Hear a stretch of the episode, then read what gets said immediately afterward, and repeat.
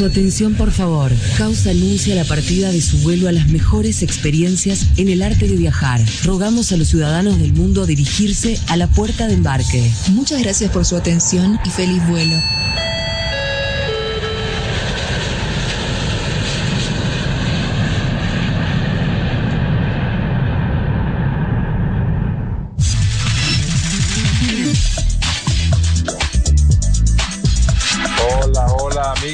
Bienvenidos.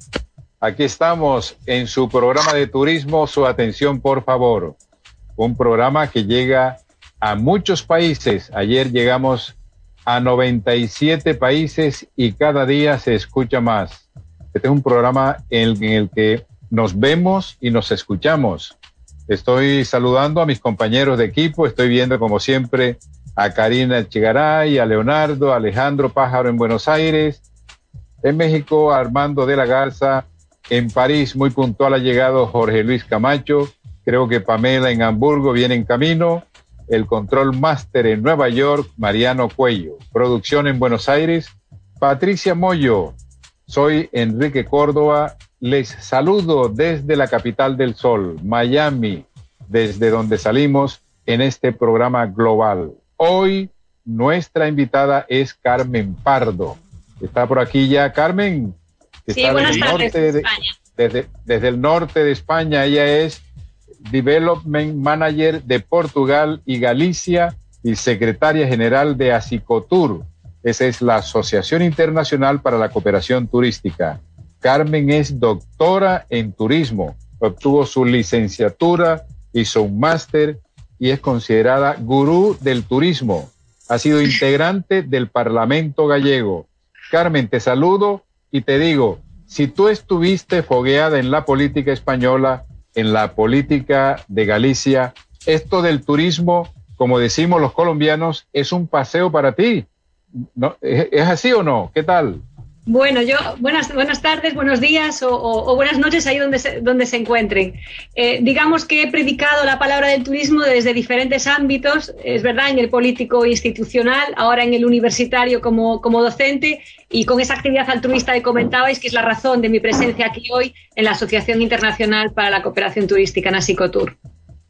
Fenomenal. Eh, vamos a hacer una ronda, como te he dicho, estamos en comunicación gente de turismo y de prensa de varios países y varios continentes. Te quiero preguntar, eh, después de la pandemia o aún en un periodo en el que parece que estamos un poco adelante de, mucho más optimistas que hace 15 meses cuando comenzó la pandemia, eh, en Galicia y en tu asociación, ¿cómo perciben eh, el, reto para desarrollar esta industria turística? Bueno, en, Galicia en concreto, y, a pesar de ser año santo, eh, lamentablemente no ha habido movimiento de peregrino alguno hasta el mes de junio. Es verdad que desde el mes de junio parece que hemos pasado de 0 a 100 y, casi parece a nivel de peregrinación, parece un año, un año santo casi, casi normal, diría yo pero a nivel de, Asicotur, Asicotur nace precisamente eh, en estos momentos de pandemia porque no había en el espacio iberoamericano una institución que se dedicase a fomentar la cooperación turística. Si hay un momento en el que la interayuda, la transferencia de conocimiento y, las buenas prácticas de unos vienen bien a otros, es en este mal momento que, el turismo vive. Eh, yo escribí un artículo al principio con otra compañera y decíamos el turismo en modo avión porque estaba parado, absolutamente parado. Y, es verdad que, eh, está casi todo inventado en el sector turístico y el poner en contacto gobiernos, el poner en contacto empresas, el poner en contacto profesionales, que es la, vocación de Asicotur, además de desarrollar proyectos concretos consiguiendo financiación para los mismos, pues eh, ahora más que nunca parece necesario. No existiendo eh, este eh, este, digamos, eh, caldo de cultivo, no existiendo nada parecido en el espacio iberoamericano, existiendo voluntad eh, de, de, 30 países ya, de delegados, de, socios que están integrándose en Asicotur, pues parece que vamos a poder conseguirlo. Es un poco lo que creemos que puede ayudar en este momento claro que pueden ayudar muchas otras cosas y creo que la palabra mágica que todo el mundo tiene en mente es la palabra sostenibilidad, mal usada, eh, mal interpretada muchas veces en el imaginario eh, de las personas que la asocian simplemente a la, sostenibilidad medioambiental pero es por donde parece que es el camino a seguir en la gestión sostenible de los destinos y de las, y de las empresas. Y podemos hablar de eso un ratito si queréis después. ¿Cómo no, Carmen? Bueno, de Miami trasladamos los micrófonos a México. Armando de la Garza te habla ahora. Carmen, antes que nada, un placer tenerte aquí con nosotros en el House Radio, en el programa, por favor.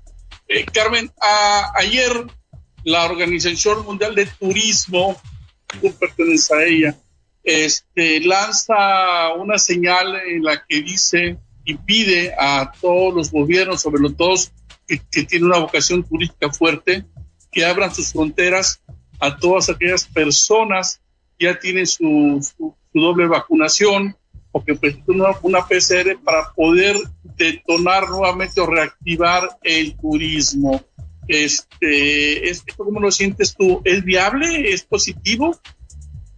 Bueno, me lleva a hablar del mismo término que decía que era la palabra mágica en estos momentos, porque la sostenibilidad, la económica, eh, desde luego, yo me remito, sin querer politizar absolutamente nada, a las primeras declaraciones del presidente de España cuando estábamos confinados y era que bien, eh, sepan ustedes que como están encerrados en casa, hemos reducido las emisiones de CO2 en no sé cuánto, porque no hay calles, no hay coches en la calle, no hay fábricas funcionando. Pues qué bien, no, qué mal, porque la sostenibilidad medioambiental no puede estar reñida con la económica y no puede estar reñida con la social. Y entonces eh, hay que buscar el equilibrio en estos momentos de la seguridad. Eh, yo, yo, vengo, tengo una niña muy pequeña y, se me pasaba el tiempo de que creyese en princesas y me he arriesgado a ir a, a Euro Disney la semana pasada. Aunque no soy fan de la Disneyficación, que es otro término turístico que se ha acuñado recientemente, pues eh, había muchísima gente, no se podía sentar uno en ningún sitio, ni siquiera en espacio exterior, sin mostrar el certificado de vacunación y yo me sentí relativamente eh, segura, excepto tengo que decir que en el avión, porque ahí sí que no hay ningún distanciamiento, yo entiendo que es un tema de costes, obviamente, si no las aerolíneas no podrían volar, pero yo creo que el llamamiento de la OMT es casi un llamamiento desesperado al ver los números de lo que ha caído el turismo en personas y en facturación, sobre todo. Eh, y, y, por ahí tenemos que, tenemos que buscar el equilibrio porque esto no va a pasar mañana. Gracias, Carmen. Ahora, París, está ahí cerca, tienes a Jorge Camacho. Adelante, Jorge. Bueno, ante todo es un placer tener una chica con nosotros que venga como invitada, porque hasta ahora hemos tenido muchos hombres invitados. Así que es un placer tener una chica. Y no por gusto yo vivo en París, ¿no? La ciudad del amor. Así que es un tema que me concierne. Pero creo que usted es la persona más optimista y eso corrobora mi, mi, atracción por las mujeres. Usted es la persona más optimista que nosotros hemos visto desde que empezamos esta programación.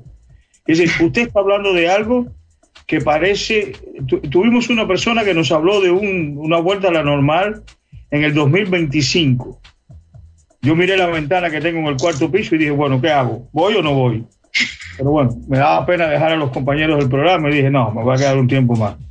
Pero ya usted nos está hablando de una vuelta a la normal prácticamente al dólar de la esquina. Eh, vuelta a la normalidad de nuestras vidas, desde luego que no.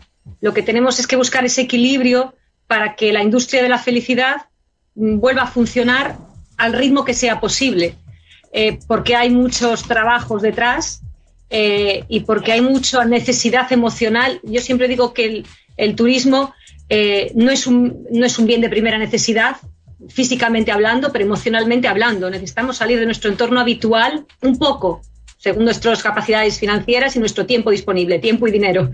Y ahora necesitamos salud y ausencia de miedo para poder salir de casa. Pero, pero eh, sobre todo por esa sostenibilidad económica de gente que trabaja en el sector y que, y que aquí en España algo que no se ha contado y es suicidios por gente que se ha quedado en la hostelería sin trabajo y sin posibilidades de seguir adelante. Y no se ha, no se ha contado, pero ha habido eh, un elevado índice, por lo visto, por lo, que, por lo que a mí me ha llegado, de suicidios. Y por lo tanto hay que intentar con mucha seguridad eh, movernos. Yo he sentido relativa eh, normalidad en este viaje que les, que les comento. Es verdad que hace un año, tengo que confesar que el primer viaje que hice fue en agosto del año pasado por trabajo y al primer hotel tenía que dormir en el aeropuerto porque salía muy temprano, en el hotel más cercano al aeropuerto, me llevé una almohada de casa. Digo esto para que vea que no soy tan optimista, del miedo, del pavor que tenía a salir de casa. Pero, pero es que em, o salimos o nos morimos. O sea, el debate ya no es morir por el virus, es morir también de, de ausencia de rendimientos.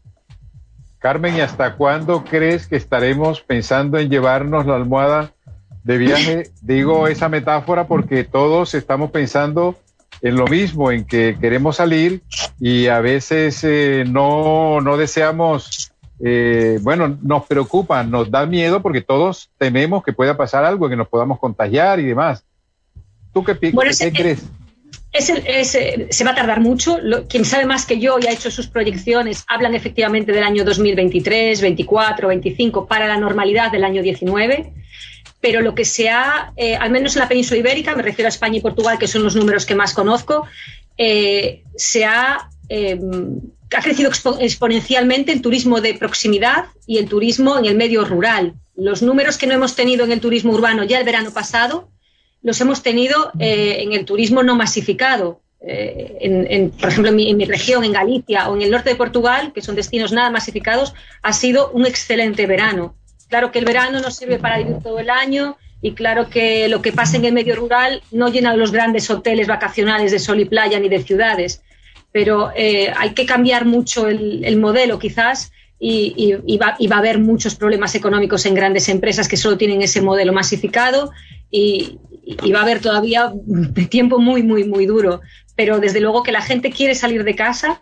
Eh, a mí me comentaban en cadenas hoteleras que este verano están teniendo eh, diaria media ADR superior al que tenían este verano en relación al año 19 y ocupaciones superiores también a las del año a las del año 19. Esto es alentador, es puntual, es verdad, pero, pero creo que es una luz al final del, eh, del túnel, siendo que sabemos que la pandemia mm, no, no, no, va a pasar, porque es una variante cada día, es una desgracia cada día y, tenemos que convivir malamente, obviamente, sin calidad de vida y tenemos que convivir con ella. Eh, Carmen, ahora te van a hacer una pregunta, eh, Alejandro Pájaro, desde Buenos Aires. Carmen está en Galicia.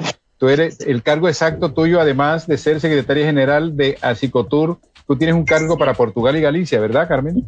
No, no, eh, eh, eh, a lo mejor he enviado una versión obsoleta de mi currículum a Armando, pido disculpas. no, ahora mismo soy docente universitaria e investigadora.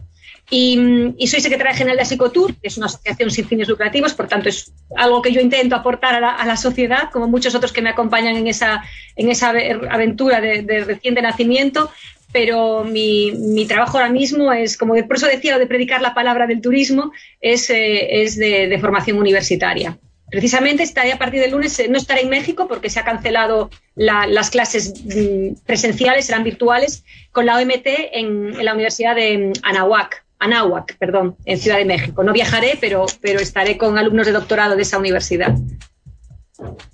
Sigue Alejandro.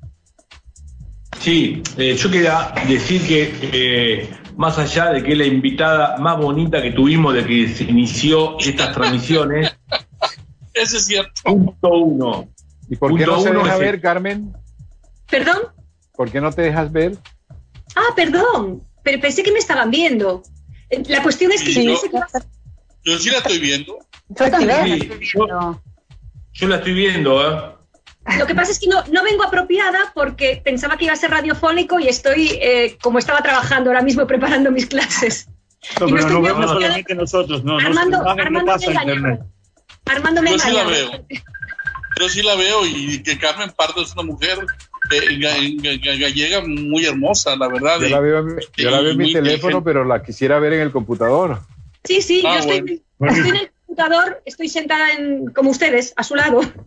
Ah, pues y Armando se acerca, Armando se acerca a la cámara para ver si te ve mejor a la cámara de la Es, lo bueno, es lo bueno del mundo virtual. La verdad es que es lo que hemos, ganado en esta desgracia. Carmen, imagínate tú que tengo la mitad de la pantalla con Jorge y la otra mitad con, con Armando y, y no, no, me dejan en campo para verte a ti. Yo, yo quería decir que no solamente es la más bonita, sino que concuerdo 100% lo que ella dice. Es cierto, eh, acá, por ejemplo, en Argentina, ayer yo comentaba, o anteayer, el tema del previaje, la gente quiere salir. porque más allá de la pandemia, de los hay que tener cuidado, pero si no, el tema es la parte eh, mental. La gente está muy, muy comprimida mentalmente, necesita salir, esparcir, salir. Y tengo la, el eslogan de esta semana que acabo de poner en mi agencia, que es, viaja no para escapar de la vida, sino para que la vida no se te escape. Qué belleza. Sí. Eh, gracias, gracias por... Estoy, estoy, completamente, estoy completamente de acuerdo, Alejandro, y, yo decía siempre que lo indispensable, que nunca cambiará desde el lado de la oferta, de la demanda, perdón, es que hace falta tiempo y dinero para viajar.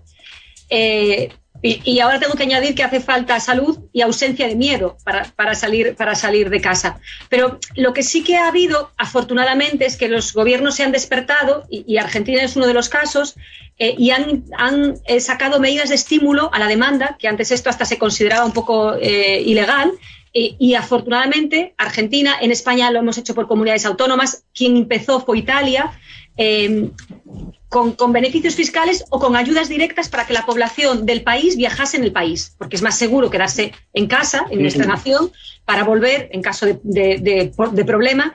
Eh, y, ha sido una forma de ayudar al sector hotelero a reabrir hoteles. Em, yo creo que el Improtour nos decía Ricardo Sosa, su secretario general, que había movido a eh, como 15 millones de, visitantes dentro del país gracias a este programa de, estímulo a la demanda interna. En otros países se ha hecho por otros medios, pero es lo que está ayudando a sobrevivir al, sector eh, sin duda alguna. Y es la forma de salir sin tener tanto miedo, porque salimos de casa, pero no de nuestro país. Es más, es más eh, mentalmente es más fácil de, de realizar.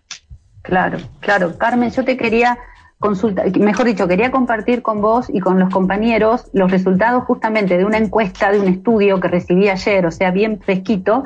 Es eh, un estudio global que realizó Wakefield, auspiciado por SAP Couture, en países como Argentina, Chile, Perú, Colombia, México y Brasil, que arrojó una cifra que, la verdad, un porcentaje que es muy importante respecto del turismo corporativo, el turismo de negocios dice que el 99% de los ejecutivos latinoamericanos está dispuesto a retomar los viajes de negocios.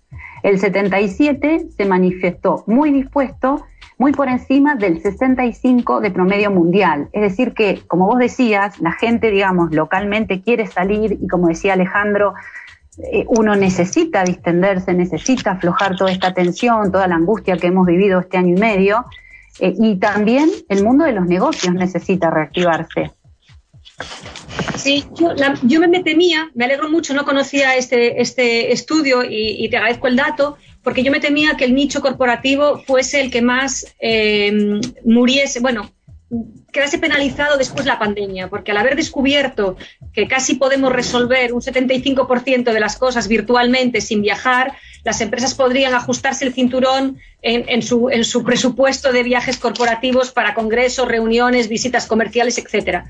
Por lo tanto, me alegro de que, de que no sea así, porque yo creía que era el, nicho que más iba a sufrir cuando esto, cuando esto pasase. Así que es una, es una gran, gran noticia, desde luego. Porque la otra, como decía Alejandro, como ya he dicho yo y has, y has corroborado, creo que está asegurada. Eh, queremos salir de casa, incluso se habla de que hemos tenido una bolsa de ahorro doméstico, los que no hemos visto perjudicado nuestro puesto de trabajo eh, y por tanto no. nos importa gastar más en nuestras próximas vacaciones cuando nos sintamos seguros y, entonces que esto va a hacer reflotar la economía de la actividad socioeconómica del turismo. Pero el, corporativo era el que a mí más me, parecía más difícil de recuperar, así que son excelentes noticias. Leo, el corporativo eh, mientras llega Leo, quería preguntarte, Carmen, eh, ¿cuáles son los, objetivos de Asicotur? Pues con, mucho gusto. Estaba, deseosa eh, de esta pregunta. Bueno, pues eh, Asicotur, como decía antes, nace, nace en un momento de pandemia en el que se unen varias situaciones, como decía, el turismo en modo avión, el hecho de que se juntan, nos juntamos un grupo de personas con con algún conocimiento turístico por experiencia profesional, por, cargos institucionales, por eh, realidades empresariales y con bastante capital relacional en todo el espacio iberoamericano y el hecho de que no había una asociación de este género en, el, bueno, en este espacio. Eh, ¿Cuáles son los objetivos que tiene, que tiene eh, Asicotur? Bueno, pues sobre todo fomentar, que, yo decía que, estaba casi todo inventado, que tenemos que hablar más los destinos, que tenemos que compartir experiencias. Es verdad que algo, es algo que ya hace la OMT, es verdad que, es para lo que existe la OMT, pero queremos ir a lo micro, a proyectos a los que podamos ayudar. Asicotur no tiene fondos propios, tampoco vamos a, mentiros. Asicotur tiene, afortunadamente, y aprovecho para dar las gracias al gobierno argentino a través de Improtour, un patrocinio que nos permite mantener la actividad, pero no desarrollar proyectos, es para vivir, digamos.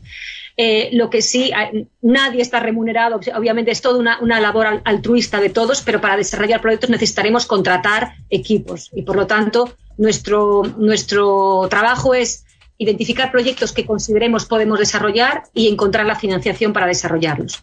Propiciar la transferencia de conocimiento entre los destinos turísticos del mundo, del espacio en el que estamos e incluso nos atrevemos, creemos, a, recomendar directrices de ayuda en materia como lo que hablaba antes de la sostenibilidad, la inclusión y la responsabilidad, que creo que son los tres pilares en que ahora eh, nos, movemos en el, eh, sector turístico para ser competitivos. Queremos apoyar a gobiernos nacionales, regionales o incluso locales en planificación, compartir sobre todo resultados exitosos de gestión turística eh, de unos para inspirar a otros, eh, prescribir pautas cuando se nos pida, incluso emitir manuales si necesario. Es decir, tenemos un amplio abanico, pero dentro de lo que es una palabra básica, que es la cooperación. Vamos a cooperar y hacer que eh, nosotros queremos hacer proyectos que como mínimo necesiten dos países, uno que, enseñe y el otro que aprenda, digámoslo así. Y este es nuestro, nuestro leitmotiv. Bueno, eh, otra de las inquietudes que nos surgen aquí en Miami con respecto a lo que hace Carmen Pardo es desde el punto de vista de tu posición como académica, ¿qué nos puedes compartir con respecto a novedades? Tú manejas también el eh, turismo inteligente. ¿Qué nos puedes compartir con respecto a lo, a lo, a lo novedoso en este campo? Sí, efectivamente. He estado durante unos años dirigiendo un máster en inteligencia turística, precisamente en Madrid, y además con alumnos de todo el espacio iberoamericano, fundamentalmente. Y, bueno, no es, no es, que sea novedoso, pero que es importante seguir haciendo apostolado, sobre todo con los, con los gobiernos, porque las empresas ya lo saben hacer muy bien, que es el uso de la inteligencia turística, el tomar decisiones en base a datos. Eh, cosas tan básicas que muchos gobiernos, sobre todo nacionales, perdón, locales y regionales, como que si mi turista es eh, el, francés, no voy a gastarme dinero en Rusia. Y si mi turista es el de aventura, es el, el, de está muy de moda, el Starlight o el Birdwatching, pues voy a focalizarme en ese mercado y no voy a ir al turismo familiar de sol y playa porque no es, mi, no es para lo que estoy vocacionado. El enfocar los recursos públicos inteligentemente en base a datos, el hacerlo todo en base a datos, el saber si mi población residente no está sufriendo con el turismo, porque eh, siempre se ha hablado de las bondades del turismo y ahora sabemos que hay turismofobia, que, hay, que se perjudica la, calidad de vida en muchos sitios de los residentes. Bueno, ahora esto se habla más en bajito porque no tenemos turismo, pero, pero en una situación eh, normal, pensemos en Venecia, pensemos en Barcelona, eh, los venecianos se van, y los catalanes también no quieren, no quieren a los turistas porque es un turismo de borrachera y hay que decirlo claramente. Entonces, em, con datos, con datos sabemos incluso en qué momento en una ciudad se encuentran los turistas eh, haciendo una carga demasiado fuerte sobre ese punto de la ciudad y, corresponde a los poderes mm, a los poderes públicos, en este caso locales, el crear eventos en otros puntos, el mediante beneficios fiscales llevar a las empresas de animación turística hacia otros puntos, el redistribuir el turismo. No se trata solo de cortarlo, o sea, no es limitando el número de visitas, Oía una, una, entrevista, un conversatorio muy interesante del jefe de Machu Picchu hace unos días y decía que no se trataba, que se podía incluso aumentar, que se había recortado el número de visitantes, haciendo, con un nuevo modelo de gestión. Esto, es, esto, es, solo es posible con datos. Y, y, esto solo es la asignatura pendiente de muchas administraciones públicas, el uso de la inteligencia turística. Y luego, lo que hablábamos antes, la gestión sostenible del patrimonio, de la cultura, del medio ambiente, pero siempre pensando en que hay puestos de trabajo detrás, que tienen que seguir habiendo turistas porque nos hace falta emocionalmente viajar y que además para la paz en el mundo, que es uno de los eh, objetivos del desarrollo sostenible, es importante el turismo porque el hecho de conocernos los pueblos eh, nos hace más transigentes, más tolerables y con más conocimiento mutuo. Adelante, México. Eh, Carmen, acabas de tocar un tema importante y eso ve sus destinos que, que, que, no aceptan el turismo siendo uh, esa es su nueva vocación. ¿Cómo, ¿Cómo, guías a estos destinos que de repente eh, eran muy atractivos y llegaban inversiones eh, público-privadas, privadas, y empezó a llegar la marea de gente a, a disfrutar de sus atractivos, de su vegetación, eh, y, resulta que la población local, eh, que, que, en un momento era tranquila, bonita, que sentían que el pueblo era suyo, ahora no lo es. Y se encuentran con una marea de, de, de gente, de personas que no son del pueblo dominando la situación. ¿Cómo cambia ese chip de un destino que antes era agricultor, era ganadero, eh, y, ahora es, es, turístico. ¿Cómo cambias el chip a esa población? ¿Cuál es el camino? Bueno, lo ideal es hacerlo antes, claro. Eh, es fácil hablar y difícil hacer. Lo ideal es hacerlo antes en, cuanto a sensibilización eh, de la población, explicar bien qué es lo que va a pasar. Estoy pensando en el modelo de la ruta del tequila, se hizo bastante bien ese trabajo, pero, pero si eso no es posible, si ya estamos metidos en el, en el problema, yo siempre digo que en sitios donde el PIB turístico sobrepasa el 10%, bueno, aquí en España tenemos regiones donde es el 30, el 40, como Baleares, Canarias, eh, es difícil encontrarse a alguien que no tenga un familiar muy cercano que viva del sector. Entonces, es esa sensibilización de hacerle ver eh, yo recuerdo cuando estaba en política hacíamos eh, anuncios de televisión, hacíamos campañas con los taxistas, con el pequeño comercio, con todo aquel que podía vivir un poquito eh, del turismo, un poquito o mucho, y ellos luego es una cadena, porque como digo, si, si todos tenemos un familiar que viva de esto, vamos a entender que lo necesitamos. Y luego es también mucha regulamentación para que los turistas no se excedan y no hagan en nuestros destinos lo que no hacen en sus casas, en sus países, en sus lugares de residencia. Eh, por lo tanto, hay que buscar el equilibrio entre qué pueden hacer y nosotros entender que es riqueza y, empleo y que el turismo más que ningún otro sector, y está demostrado, no, no, son mis palabras, tiene un efecto multiplicador sobre el empleo de manera directa e indirecta y sobre la riqueza que no tiene a fecha de hoy ninguna actividad eh, económica. La construcción tenía un efecto multiplicador un poco mayor en el, en el, empleo y eso en las últimas crisis, al menos en Europa, desconozco los datos de sus países, eh, se acabó. Y es ahora el turismo el que tiene ese mayor efecto multiplicador. Entonces hay que sensibilizar mucho a la población con eso, pero dándoles calidad de vida. El turista no puede tener un comportamiento no cívico en los destinos y sobre todo gestionar los movimientos de personas. A veces, como digo, no es solo recortar, que hay casos en que sí. O sea, la congestión turística no es solo el exceso de personas, es la mala gestión eh, muchas veces de cómo, cómo se mueven las personas. Y esto las administraciones con datos lo consiguen. Tienen datos de los bancos por el movimiento de las tarjetas, tienen datos de los teléfonos por el movimiento de los, de los teléfonos móviles. Estamos completamente vigilados. Entonces hay que intentar gestionar los, los, flujos. Hoy en día, con toda la tecnología que tenemos y, con todas las posibilidades, es, es, es viable. ¿En qué lugar te encuentras en estos momentos, Carmen? ¿En, pues en estos momentos. Siempre, no, siempre estoy en casa de mis padres, siempre mm, eh, intento decir dónde estoy en relación al Camino de Santiago, como es algo tan mundialmente conocido. Hoy estoy en, el en la Vía de la Plata, que es uno de los caminos que viene desde el sur de España eh, y también enlaza aquí el camino portugués del interior.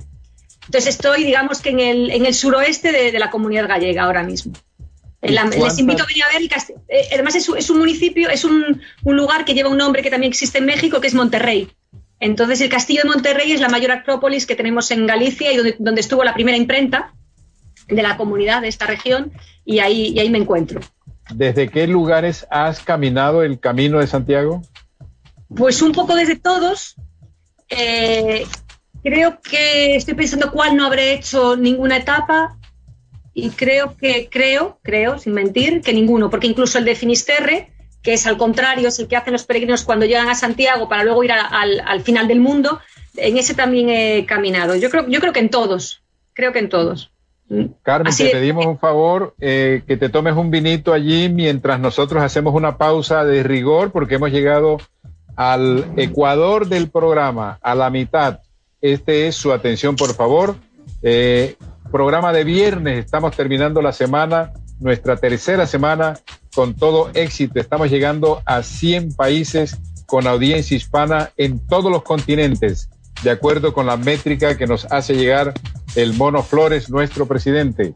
Eh, estoy saludando a toda la audiencia en los distintos lugares del mundo e invitándolos para que bajen la aplicación houseradios.com y así nos pueden seguir escuchando y multiplicando este programa. Eh, y saludando a todos los compañeros eh, del programa que hacen posible que todos los días, de lunes a viernes, de una a dos, hora estándar del este, hora de Miami, estemos al aire. En Buenos Aires está Karina, Leonardo y Alejandro. Algunos tienen que ausentarse porque esta época de preventa les está engordando las carteras y eso es muy bueno después de las dificultades que tuvimos durante la pandemia. En México está Armando de la Garza, a Jorge Luis Camacho lo veo ya en París, Pamela está en algún lugar de Hamburgo, eh, en Nueva York está Mariano Cuello, nuestra productora Patricia Moyo en Buenos Aires y yo, Enrique Córdoba, siempre saludándolos aquí desde la capital del sol, en Miami, desde donde salimos con este programa global. Carmen Pardo se toma un vinillo y ya volvemos en unos segundos. De Monterrey me lo voy a tomar. Perfecto.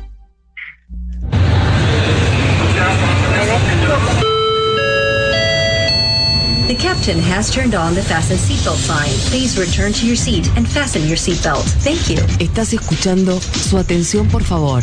Estás en House.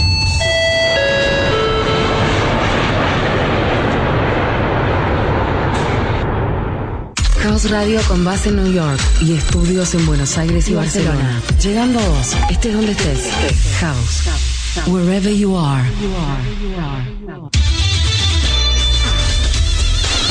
América Retail. De lunes a viernes, 14 horas New York, 13 México, 11 Los Ángeles, 15 Argentina, 20 España, 21 Moscú, 3 Tokio, 4 Sydney, con David Choweque y Andrés Ferraro. Seguinos en Facebook, Instagram, Twitter y encontranos on demand en Spotify. Estás en House New York. Estás en casa. House Radio con base en New York y estudios en Buenos Aires y Barcelona. Llegando a vos, estés donde estés. Wherever you are.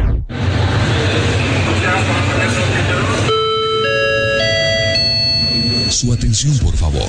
Rogamos a los señores pasajeros abrocharse los cinturones. Estás escuchando. Su atención, por favor. Quédate en house, wherever you are.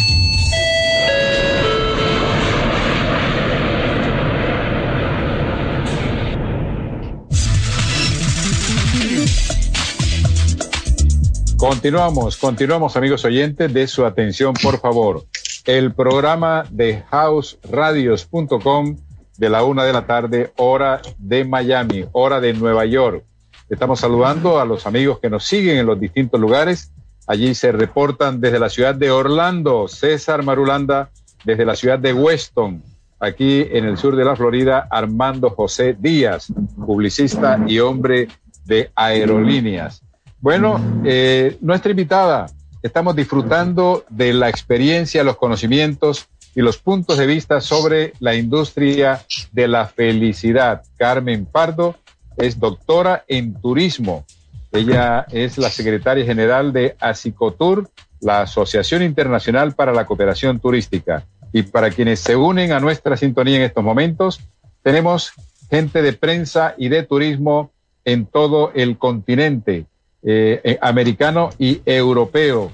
Saludando en Buenos Aires, México, París, Nueva York, eh, Miami, Buenos Aires y aquí en el sur de la Florida en distintos lugares. Carmen, nos complace volver a reiniciar esta actividad, esta conversación contigo y que nos cuentes, por ejemplo, con respecto al Camino de Santiago. Siempre lo asocias, estabas comentando, a tu actividad turística. Ese es un eh, ícono dentro de los programas turísticos de España, ¿no?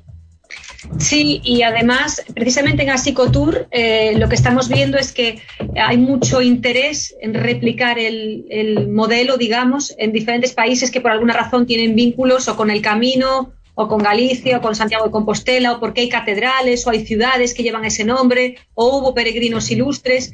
Y es un modelo precisamente de turismo sostenible, precisamente en el que uno eh, se recupera emocionalmente, porque hay una frase que se repite en todos los peregrinos, que es eh, que hay un antes y después en su vida cuando hacen el camino de, Santiago. El, riesgo es de que no, no es una ruta de senderismo, eh, es lo que es, por lo tanto no se puede copiar en cualquier sitio em, y, de cualquier, y de cualquier modo. Pero es verdad que hay mucha expectación en relación a este, a este recurso que hoy en día es un producto turístico y que muchos países de Asicotour tienen interés en hacer algo similar o, algo vinculado, digamos, al Camino de Santiago en sus países de, de origen. Alejandro, en Buenos Aires, ¿cuál es tu inquietud?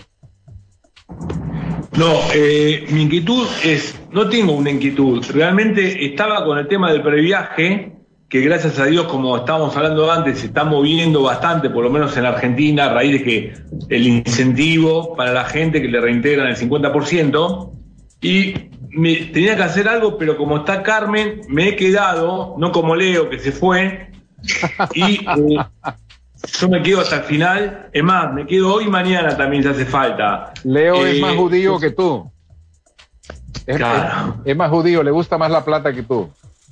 El dinero. No, no, eh, no, Leo está trabajando. Lo, lo que yo. Con esa creo, en Europa te hacen un juicio. ¿Sí? sí. Lo, lo, que yo creo es que la tanto corporativo como el viaje de placer eh, va a volver porque Acá el ser humano es presencial y no hay nada, siempre digo lo mismo, que reemplace el, trato entre dos personas cara a cara. No, no hay forma, ya sea corporativo, sea viaje de placer o lo que fuere. Eh, y aparte, acá por lo menos en Argentina, todo este tema del home office, no ir a la oficina y todo, trajo muchos divorcios, porque las parejas no se aguantan más. El marido está todo el día en la casa y la mujer le dice, andate a trabajar. Entonces es momento que esto arranque de una vez, trabajemos por el bien del turismo, por el bien nuestro y por el bien del matrimonio. A mí me llamó la atención cuando miré su currículum. Hoy, perdón. No, no, no, no iba a decir nada, iba, iba, era un comentario, era simpático. Me llamó la, no su currículum, aunque sé que ya no lo hace, pero me llamó la atención que usted fuera Development Manager de Portugal y Galicia. Es decir, ¿cómo es, cómo no me imaginaba que Europa hubiera hecho el milagro tal de fundir de nuevo Galicia con Portugal? No, pero bueno, las, mi conocimiento, eh, esto era un poco ad hoc a mi persona. Mi conocimiento del país, eh, también del país vecino, es amplio. De hecho, yo ahora la docencia y, y la investigación universitaria las hago en Portugal, aunque resido en España. Aquí saben que nuestras medidas no son como las suyas, eh, es todo muy, muy micro aquí en Europa.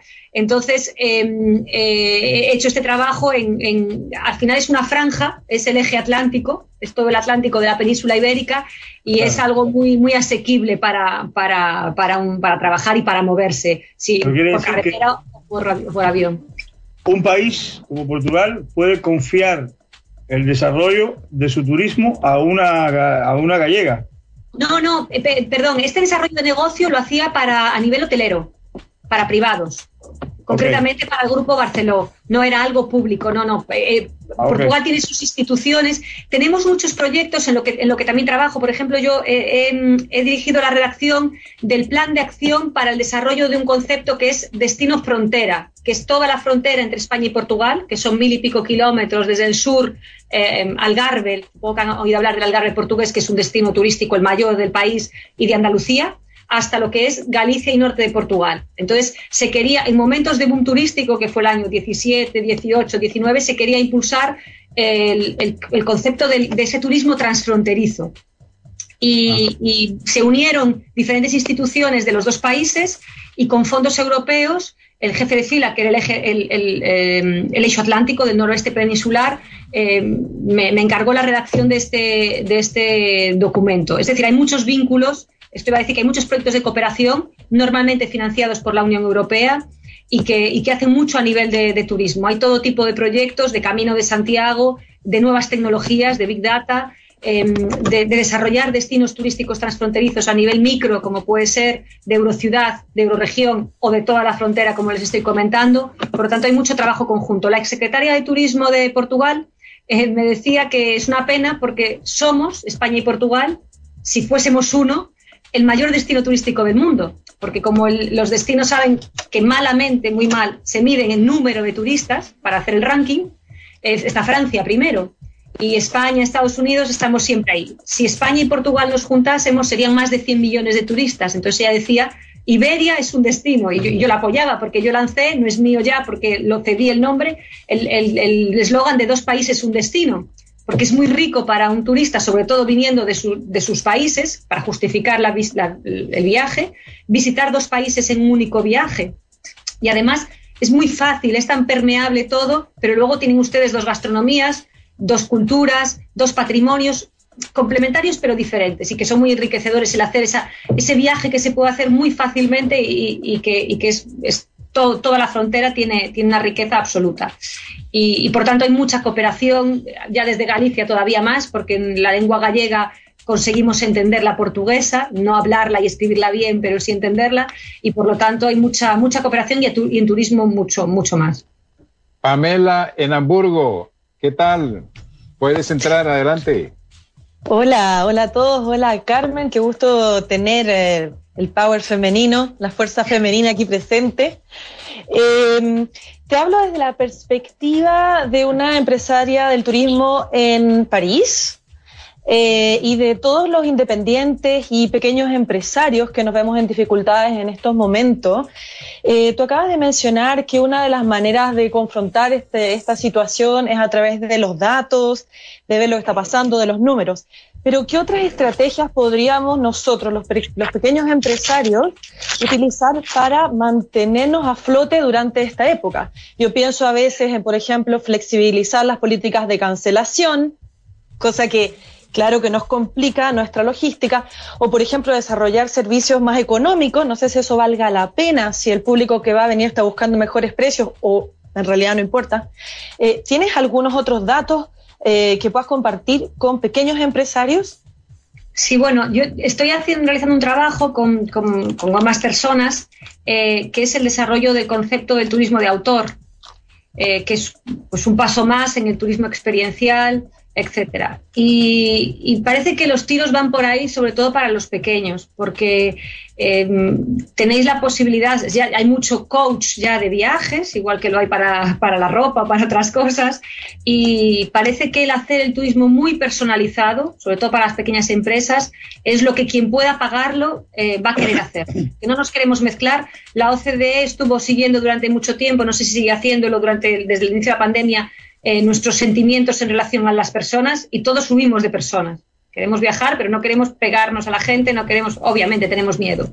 Entonces, todo lo que sea experiencias únicas, eh, diseñadas a medida, en, eh, en, sitios no masificados, parece que a corto plazo, porque también se habla de que al final, dentro de un tiempo, nos habremos olvidado cuando esto se recupere y será todo igual. También hay quien tiene esta teoría, pero para el corto y me atrevo a decir medio plazo, en la línea de lo que decía Alejandro, em, para los pequeños, para los grandes esto es muy difícil, no lo pueden hacer, pero para, para pequeños parece que van por ahí las, las, eh, las oportunidades. Ah, eh, Alejandro, en México tienes una inquietud, ¿verdad? Armando.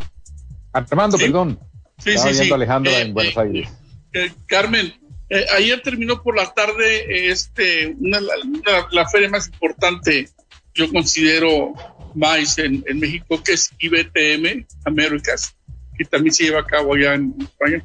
Me llamó la atención, eh, hoy que recibí las fotografías, que había varios destinos de, varios países.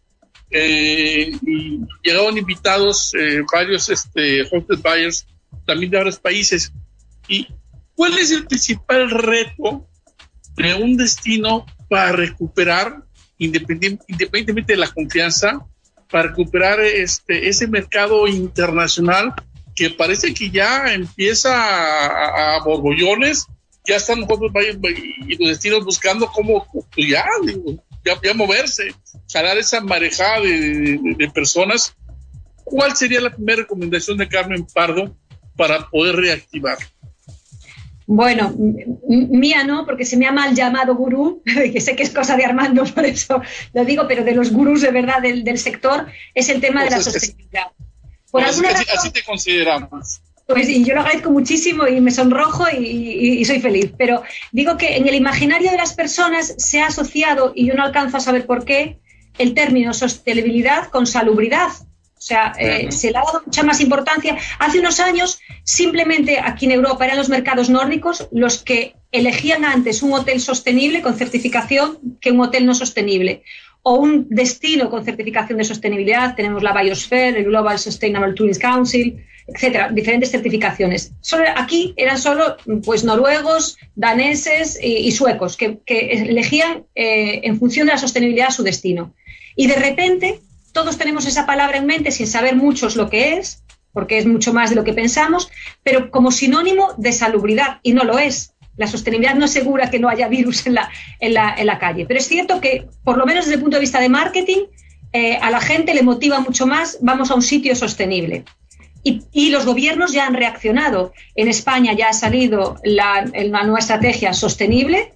Portugal, eh, que estaba en pleno eh, y con éxito ejecución de un plan estratégico, ha diseñado otro 21-23 Portugal más sostenible. Y, todo lo que veo de nuevos documentos de planificación es con el título eh, de sostenibilidad, que quiere decir muchas más cosas, es verdad, pero que creo que es es que es lo único por donde podemos, por donde podemos ir. lamentablemente no hay mucho más que, inventar. Y esto ya es bastante complejo según qué destinos. En Buenos Aires, Alejandro, eh, Leo Fariñas, que estaba en ventas, eh, se, ha ubicado aquí frente al micrófono y tiene una inquietud. Sigue, Leo. Hola, hola, sí, ¿qué tal? ¿Cómo va? Perdón, pero bueno, estuve ausente en la primera parte del programa este, y recién me, reincorporo porque, bueno, justamente estoy en la oficina y estamos abiertos al público y cuando inició el programa me entró un cliente y no pude, no pude seguir la charla. Pero bueno, recién en base a lo que llegué a escuchar de que estamos hablando de lo que es la reactivación y bueno, yo creo que principalmente, o sea, una vez que se den las aperturas de, de fronteras, los destinos turísticos ya están operando. Este, prácticamente veo que se está normalizando con turismo interno en primer lugar, en la mayoría de los países. Eh, bueno, justamente estuve el otro día charlando con la gente de Europa Mundo, que me imagino que Carmen los debe conocer, porque bueno, empresa local este, del mercado europeo, eh, que bueno, casualmente el martes vamos a tener de invitado a Luis García. Y bueno, ellos están con una operatoria, nos comentan de manera normal en los circuitos europeos. Eh, por ahí, bueno, no se está teniendo la llegada de ciertas regiones por trabas este, sanitarias, este, que bueno, en la medida que se vaya normalizando la situación mundial, espero que pronto Latinoamérica vuelva a tener su ingreso al mercado turístico europeo. Eh, pero bueno, sé que em, está empezando a haber afluencia y movimiento turístico de manera local, ¿no? Eh, no sé si tocaron este tema en lo que va de la charla, pero me imagino que estarán adaptándose a nuevos mercados, ¿no, Carmen? Sí, estábamos hablando, o sea, hemos hablado mucho de que lo que se está moviendo es el turismo de proximidad y el turismo dentro de las fronteras y que además los gobiernos regionales y nacionales lo están estimulando o directamente, como el caso de Argentina, o vía fiscal, pues como es el caso, por ejemplo, de, eh, Portugal y de algunas comunidades en, España. Eh, creo que es esa empresa que, hablando de sostenibilidad, eh, tiene una iniciativa muy bonita que porque para cada pasajero que lleva no recuerdo ahora cuál es la población en Marruecos, vía fundación, donan dos euros, son ellos seguro, em, y los, ponen como ejemplo el OMT para la sostenibilidad sociocultural, que es otro de los riesgos de los destinos, el perder la autenticidad, decía yo antes bromeando, pero es verdad que existe el término disneyificación de los destinos en que llegamos a una ciudad y todos tienen lo mismo en la calle, el mismo McDonald's, Starbucks, eh, todo, es igual. Y, eso es importante también para que el turismo se, mantenga. Y, es esta empresa precisamente, la menciono sin hacer publicidad porque creo que se lo merecen, que tiene esta iniciativa de sostenibilidad. Sí, exacto. Tienen, tienen una fundación que se ocupa de eso. Y hoy por hoy hay una palabra que está más vigente que nunca, ¿no? Que en un principio sonaba, ¿qué querrá decir? El turismo sustentable. Y sin embargo, hoy por hoy el turismo sustentable es una nueva tendencia a nivel mundial. Por suerte, eh, los jóvenes ya nacen este, predispuestos a apoyar un turismo, un turismo sustentable desde la protección del medio ambiente, la protección de, los destinos turísticos. y hoy por hoy hay una conciencia que hace unos años no había. El otro día charlábamos de este tema con el colega de mm, Colombia, que hablábamos sobre respecto que, por ejemplo, poníamos el ejemplo que las ruinas de Machu Picchu hoy por hoy tienen un aforo de público que no está vinculado a lo que es la situación de pandemia, sino lo que es la protección del, este, del atractivo turístico, en este caso, ¿no? que eran las ruinas de Machu Picchu. En Europa por ahí ya existe una conciencia más marcada de protección de sitios históricos pero hay lugares donde se daba una depredación del medio ambiente eh, que no da una garantía a futuro de los atractivos. Hoy por hoy se los cuida a nivel social, que las comunidades acepten la llegada de los turistas y no atenten en contra eh, su vida normal, ¿no? Hay lugares turísticos que a veces los locales no quieren que se hagan conocidos. Sí, sí, hemos hablado también de turismofobia Hemos hablado precisamente del caso de Machu Picchu, que parece que van a optar por cambiar el modelo de gestión con un, centro de visitantes y con otras rutas y va a permitirles incluso aumentar el, aforo. Si aquí las medidas que hay en, Europa pues son tasas, eh, la OMT, por ejemplo, recomienda que se reinvierta, que se, aumente, eh, porque el turista tiene que entender que tiene que contribuir al, mantenimiento del patrimonio natural y cultural y entonces y, lo acepta en muchos sitios, que se le cobre diferente al turista que al residente. Todo esto es perfectamente lícito. Eh, afortunadamente ya muchos destinos han pensado, por eso yo hablo de la, que la cooperación es tan importante y lo que queremos hacer en Asicotour, porque eh, es, es, poner en común lo que hacen unos y que puede funcionar en otros sitios, o a lo mejor hay que adaptarlo, pero ya está inventado. Eh, ya hemos tenido errores que podemos comentar para que otros no los tengan y, esto es lo esto es lo bonito del mundo global también el poder el poder eh, cooperar y, aportar soluciones. Pero sí unas son las tasas otras son el gestionar flujos que me parece la más interesante porque no penaliza el turismo el, poner números también. Aquí en Galicia en Año Santo la catedral pues eh, son 2.800 en un mismo momento. Pues que no, no puede no puede haber más. Y, bueno hay diferentes tipos de soluciones y, hay que conjugarlas y no ser eh, muy radicales, porque a veces es un equilibrio entre varias que nos da el, éxito. Carmen, bueno, pero esta globalización, esta globalización. ¿Ya, tú cenaste, Carmen? Eh, no, porque aquí son las 8, cuando, cuando acabe con ustedes. ¿Qué vas a cenar, Carmen? puedes compartir tu cena, tu menú, ¿cuál será? Pues no lo sé porque, porque tengo la suerte de estar con mamá en casa y entonces me lo va, a pesar de mi edad, me lo va a preparar ella y de la suya, de la mía y de la suya. Nada mejor que la comida casera de mamá. Sigue, Pamela. Carmen, ¿tú eres vegetariana? No, pero eh, no, quiero decir vegetariana como tal, pero sí que intento no comer eh, cuando puedo. si estoy con gente, no hago el papel feo de que yo no como, pero sí que intento no comer carne o pescado, pero ya por una cuestión de, respeto a otros seres vivos. Pero sí que lo como sin problema. En casa de mamá lo como porque si no se enfada y si estoy con gente en un restaurante lo como y mm, por ser cívica y tener un comportamiento correcto, pero sí que intento evitarlo. Buenos vinos, ¿no? Hablamos de la protección de los lugares turísticos para evitar la depredación. Yo creo que uno de los más eh, interesante en ese sentido son eh, las grotas de Lascaux, la, la, caverna de Lascaux, que ha sido hecha milímetro a milímetro. Claro, es, triste verla, porque uno sabe que lo que está viendo es una reconstrucción, pero ha sido hecha milímetro a milímetro para que el público pueda visitar y, ver los dibujos de la grotte de Lascaux, pero que no la echa a perder. Y la verdadera grotte de Lascaux nadie la visita ya. Sí, pero eso es perfectamente asumible y respetable. Nos pasa lo mismo en España con Altamira. Claro, eh, Altamira, también ha sido rehecha. Cuando, no, no, está en ese, en ese punto ya más, más grave, digamos, pero está que, que, no se la. O sea, solo hay visitas en ciertos momentos del año, muy, muy, eh, muy poca gente. Si hay recursos turísticos que realmente la única forma de preservarlos es limitar las visitas, lo ideal es plagiarlos y reproducirlos, por supuesto. Claro, pero bueno, tiene un eh, costo elevado. Pero, pero luego es que es, muy, es muy diversa la, oferta turística y cada uno necesita un tratamiento eh, que permita su preservación. Pero tengo que decir esto y lo contrario.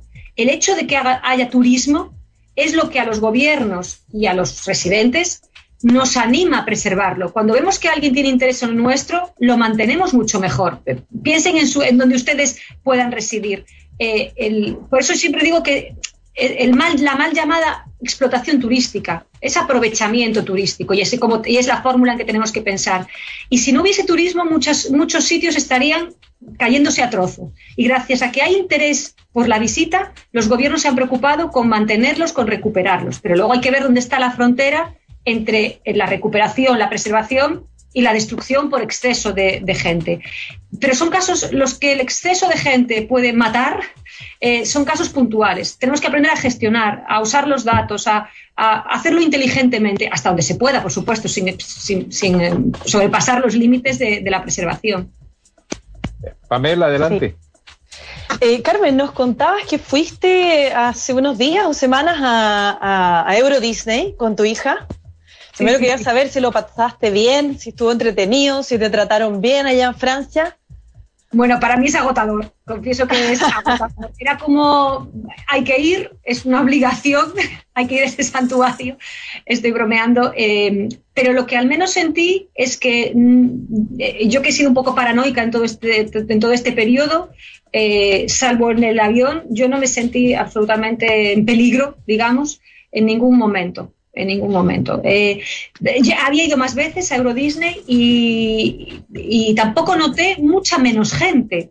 Se suponía que había el 30% menos por el tema de la pandemia, pero bueno, también es verdad que yo, he ido, las tres veces había ido en invierno y esta vez he ido en, verano. Así que bien. Y Dentro del cansancio, todo bien. Y mm, bueno, Euro Disney es una destinación por sí sola, ¿eh? mucha gente viene desde el extranjero a Euro Disney, eh, pero ¿tú te animaste a ir también a París con tu hija? Sí, sí, sí, sí, sí, sí. Sí, porque creo que es, un producto destino, es verdad, es un producto destino Euro Disney, hay otros en el mundo, pero me parecía un crimen eh, aunque a pesar de su corta edad y que no le gusta caminar, me parecía un crimen no enseñarle eh, cuatro cosas fundamentales. Hemos hecho dos días nada más en París, pero me parecía eh, un crimen al turismo. Bueno, yo que soy guía turístico en París, he tenido a menudo la extraña sensación de ver una pareja de gente que tienen 20, 20 y pico de años, que no tienen hijos y que ah, no visitan París, pero van a Disney. Lo cual para mí ha sido siempre muy, muy sorprendente, ¿no? Bueno, yo como agente de viajes... Si tienen hijos, la policía se los va a llevar por locos. Sí, sí, sí. Yo pienso, lo mismo. si no tienes que quedar bien con tu hijo, hay que estar loco para ir a Walt Disney. Exacto. Yo como agente de viajes o, trabajar con muchas veces a las familias ir a París con más días de lo convencional para hacer Disney. Papá, vámonos para el hotel. Tú dices, ay, qué rico. Sí, sí, sí. ¿Es, muy diferente el Disney de, de Francia al Disney de aquí de Orlando? Es más chico, es más chico, es una versión este, reducida, compactada del Disney de Orlando. Pero a veces a mí me pasa como agente de viajes que viene una familia y vos tenés los chicos jóvenes que quieren ir a Disney, los más grandes o, los padres que quieren ir a Europa. Y entonces yo les digo, ¿por qué no hacemos las dos cosas? Hacemos un viaje por Europa, este, ampliamos la estadía en París, en vez de hacer las típicas tres, cuatro noches, hagamos seis, siete noches, dediquemos dos días para visitar Disney e incluso el otro parque, el, Asterix, este, y, no unimos un viaje en Europa donde tengamos museos, cultura y entretenimiento. Y también se puede hacer.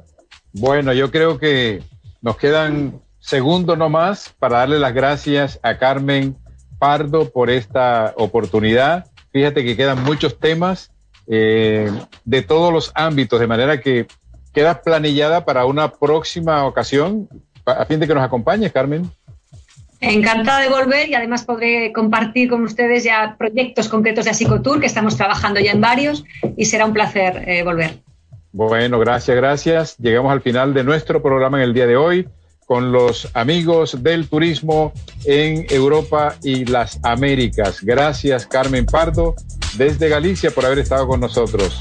Enrique Córdoba aquí desde Miami se despide y les invita para que sigan con su atención, por favor, la próxima semana, el lunes a la una de la tarde, hora de Miami. Felicidades. Chao, chao. Un abrazo, raza. Chao, chao.